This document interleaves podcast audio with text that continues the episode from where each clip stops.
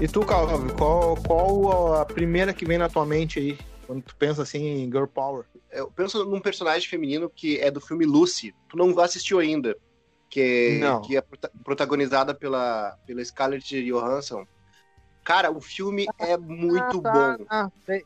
Eu sei, eu, tu já me contou sobre o filme, mas eu não assisti, mas eu tô ligado sobre o, o que é. O filme, assim, é muito bom. E a personagem, cara, é é- vale muito. Eu não sei como as pessoas não assistiram esse filme. É, é imperdível.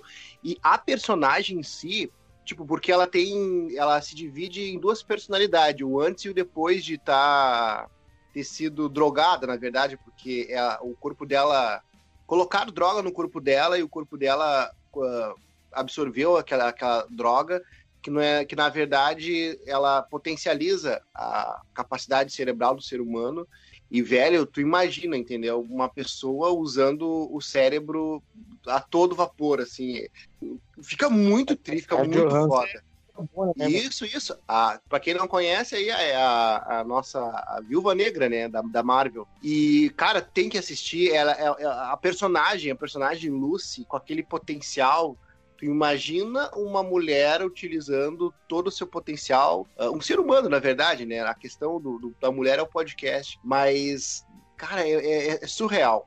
Entendendo, codificando, percebendo padrões, é, transcende, porque na verdade o filme é full ficção, total ficção, as cenas de ação, sabe? Tu, tu vê que, tipo, quando ela absorve, o organismo dela absorve aquela, aquela droga, cara, é como se fosse o Neo. Ela é, tipo, o Neo em Matrix é Lucy codificando, codificando a Matrix e vendo tudo como funciona. Tipo, cara, esse filme é muito bom e a personagem em si é muito tri, é, é foda, assim. Então, Mulher Forte, Lucy.